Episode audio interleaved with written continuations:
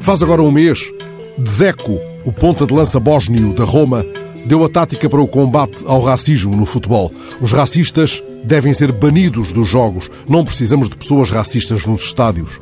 Dzeko comentava deste modo os cânticos racistas lançados das bancadas contra Lukaku, quando o belga se preparava para marcar um penalti durante o jogo entre o Inter de Milão e o Cagliari. Lukaku foi de uma frieza glacial, até no olhar que devolveu aos racistas depois de cobrar magistralmente a penalidade máxima. Ontem, Krasimir Balakov, o selecionador búlgaro que vestiu a mesma camisola de Oceano e Amunique em Alvalade, poderia ter dito algo semelhante no final do jogo duas vezes interrompido entre a Bulgária e a Inglaterra. O jogo que a Inglaterra venceu categoricamente por 6-0 foi duas vezes interrompido devido aos cânticos racistas dirigidos pelos adeptos búlgaros aos três jogadores negros da seleção inglesa. Dois deles, Rashford e Sterling, deixaram aliás três prendas nas redes búlgaras.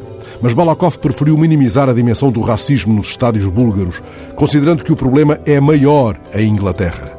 O negro Sterling, jamaicano naturalizado inglês, craque do Manchester City, mostrou um toque de classe na resposta, a classe com que Balakov fez há muitos anos um inesquecível chapéu a Pradome.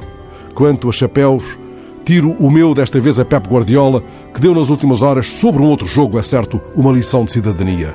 E remato, entretanto, a crónica com a resposta que os jogadores ingleses deram aos seus próprios dirigentes e ao árbitro quando confrontados com a hipótese de não cumprirem a totalidade da partida. Não queremos que os racistas ganhem, responderam. E deram-lhes seis secos.